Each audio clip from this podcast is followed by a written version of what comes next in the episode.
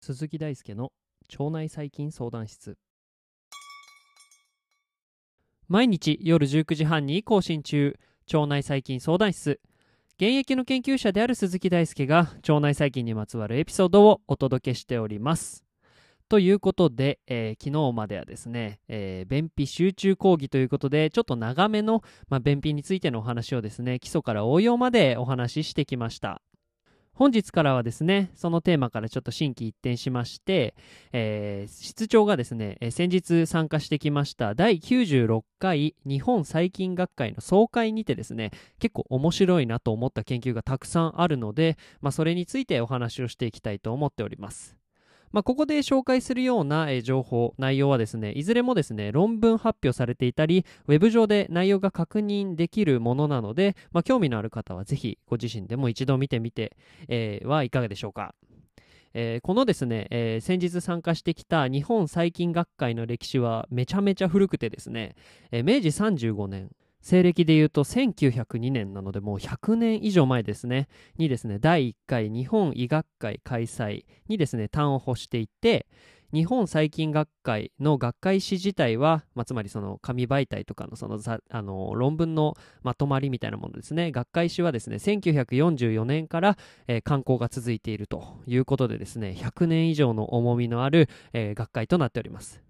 でこの学会ではですね、え国内の細菌学者が集って幅広い研究成果を報告しているというのが特徴ででして、え今回第96回の総会はですね姫路にて開催されましたえこの開催場所のアクエリアクリエ姫路はですね、えー、とっても綺麗な場所でですね駅からもすぐになんかその空中道路みたいなところから行けるので、まあ、雨が降ってたんですが、まあ、結構行きやすい、えー、通路となっていてとってもアクセスが良いところでの開催でしたね。で、えー、今回早速ですね、えー、そこで、えー、知った、え研究面白いなと思った研究をご紹介していくんですが、え今回は、え口腔常在菌でありですね大腸がん関連細菌として今まで腸内細菌相談室でも結構登場しているフソバクテリウムヌクレアタム菌ヌクレアタムもうこの腸内細菌相談室ずっと聞いてる人はもう耳にタコができるほど、えー、知ってるんじゃないでしょうか、まあ、そんな、えー、細菌のニッチなお話をしていきます。テーマはですね、ヌクレアタムの亜種のバイオフィルム形成能力で、えー、紹介するのは、 Fusobacterium nucleatum subspecies differ in biofilm forming ability in vitro というですね、2022年3月15日発行の論文となっております。この論文はですね、ポスタープレゼンターの方に紹介していただいて、まあ、非常に勉強になるところも多くて、まあ、かなりニッチな内容ではあるんですが、とっても面白い内容なので、ぜひ皆さんに共有したいと思っております。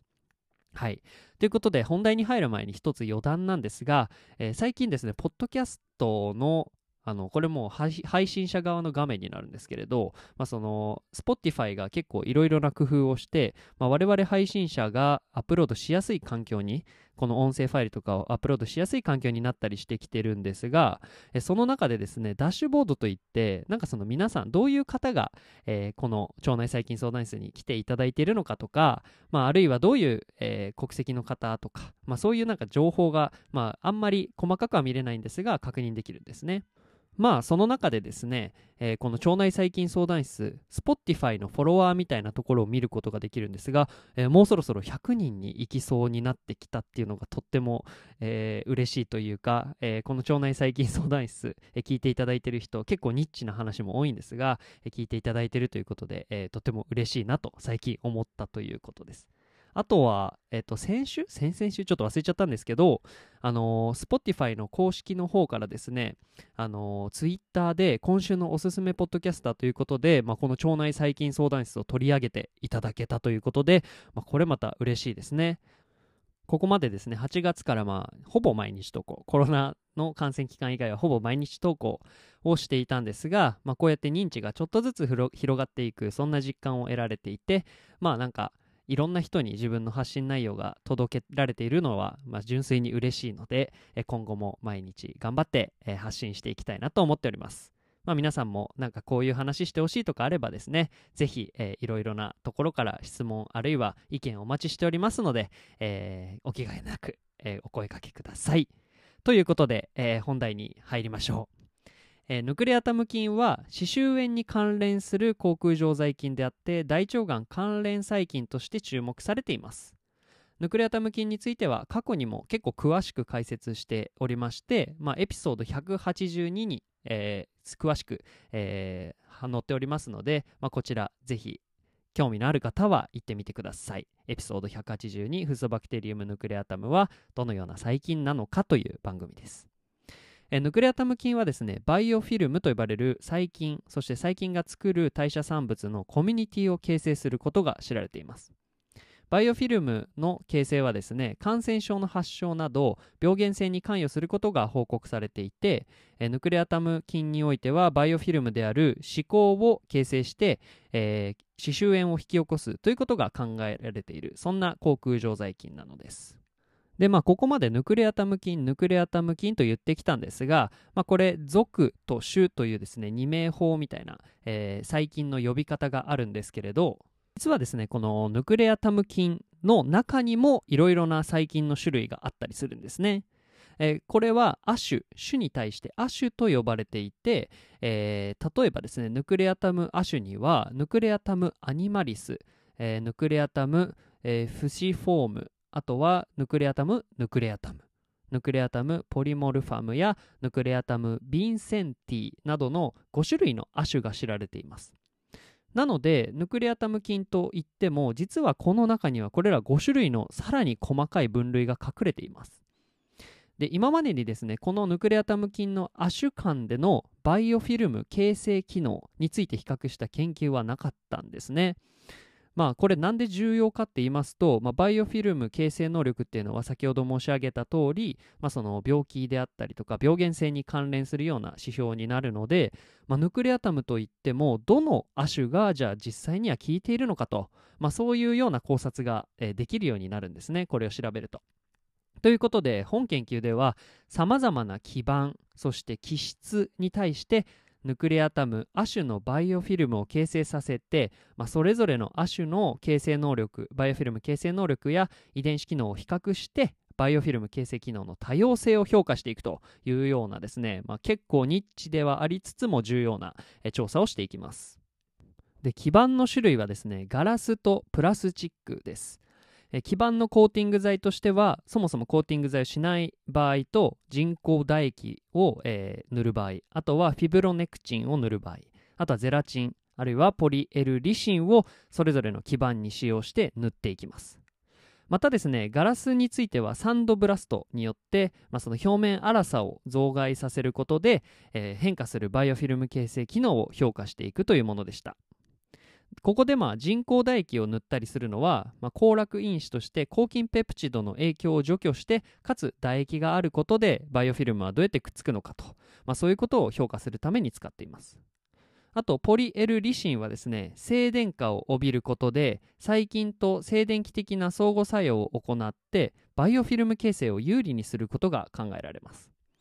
あとはフィブロネクチンは結晶や唾液に存在する糖タンパク質なので、まあ、これまたですねヌクレアタムが人にバイオフィルムを形成する際に、まあ、その普通に考えられるような、要素成分要素として、使われています。まあ、このようにですね、さまざまな環境におけるヌクレアタム亜種のバイオフィルム形成機能を評価していくというのが、この研究のポイントです。バイオフィルムの形成と遺伝子機能の関係はですね、えー、操作型電子顕微鏡、SEM ですね。あとは強焦点レーザー顕微鏡、CLSM。あとは基板上のバイオマスのクリスタルバイオレット染色と Q コードによる評価。あとは遺伝子機能の有無や相動性について、えー、観察しています。ガラス基板に対するバイオフィルム形成においてはサンドブラストによる表面粗さの増大であったりとか人工唾液やフィブロネクチンあとはポリエルリシンやゼラチンのコーティングによってバイオフィルムの形成が促進されていました。プラスチックにおいてはヌクレアタム菌の亜種であるヌクレアタムおよびビンセンティにおいて人工唾液がですねバイオフィルム形成に有用であることが示されています。またですねめちゃめちゃ興味深いことにですねヌクレアタム菌の亜種で亜種の一つであるポリモルファルムポリモルファムですねのバイオフィルム形成能力が非常に低いということが分かりました。えー、ガラス基板においてもプラスチックにおいてもまたいずれのコーティングにおいてもこのヌクレアタムの亜種であるポリモルファムはですね定着性が極めて低いというのが、えー、確認されています。そこでですね、まあ、このポリモルファムとですね他の亜種のですね遺伝子機能の有無であったりとか、まあ、その遺伝子配列の相動性について確認したところですね。えー、このポリモルファムはその接着に関連する、まあ、つまりバイオフィルムの形成に重要なタンパク質を全部持ってたんですけれど持ってるタンパク質の相動性、まあ、遺伝子機能の相動性については低いということが示唆されました。遺伝子機能の系統樹においてもヌクレアタム亜種ポリモルファムの持つ FAP2 や CMPA などの接着タンパク質の系統はですね他の亜種が、えー、形成する遺伝子のまとまりまあ、遺伝子クレードと呼んだりしますがこのクレードとは異なる位置に存在することが示唆されました。ここでまあこの研究が示唆するところは細菌の病原性を論じる上でですね細菌種の解像度では見えないことが実は多いのではないかということです、まあ、どういうことかっていうと、まあ、細菌種というまとまりではですね果たしてその種がポリモルファムに代表されているものなのかヴィンセンティに代表されているものなのかヌクレアタムに代表されているものなのかと、まあ、そういう感じであるいは混ざり物なのかと、まあ、そういう感じでですね、まあ、見えてくる世界の解像度が低いので、まあ、なんどの亜種が実際は効いているのかわからないということが多いですね。えー、細菌種の以下,、えー、以下にあるというか、まあ、細菌種より細かい、えー、解像度として亜種を考えることで、えー、遺伝子機能の多様性を考慮して病原性に関連する細菌の特定につなげることができるということです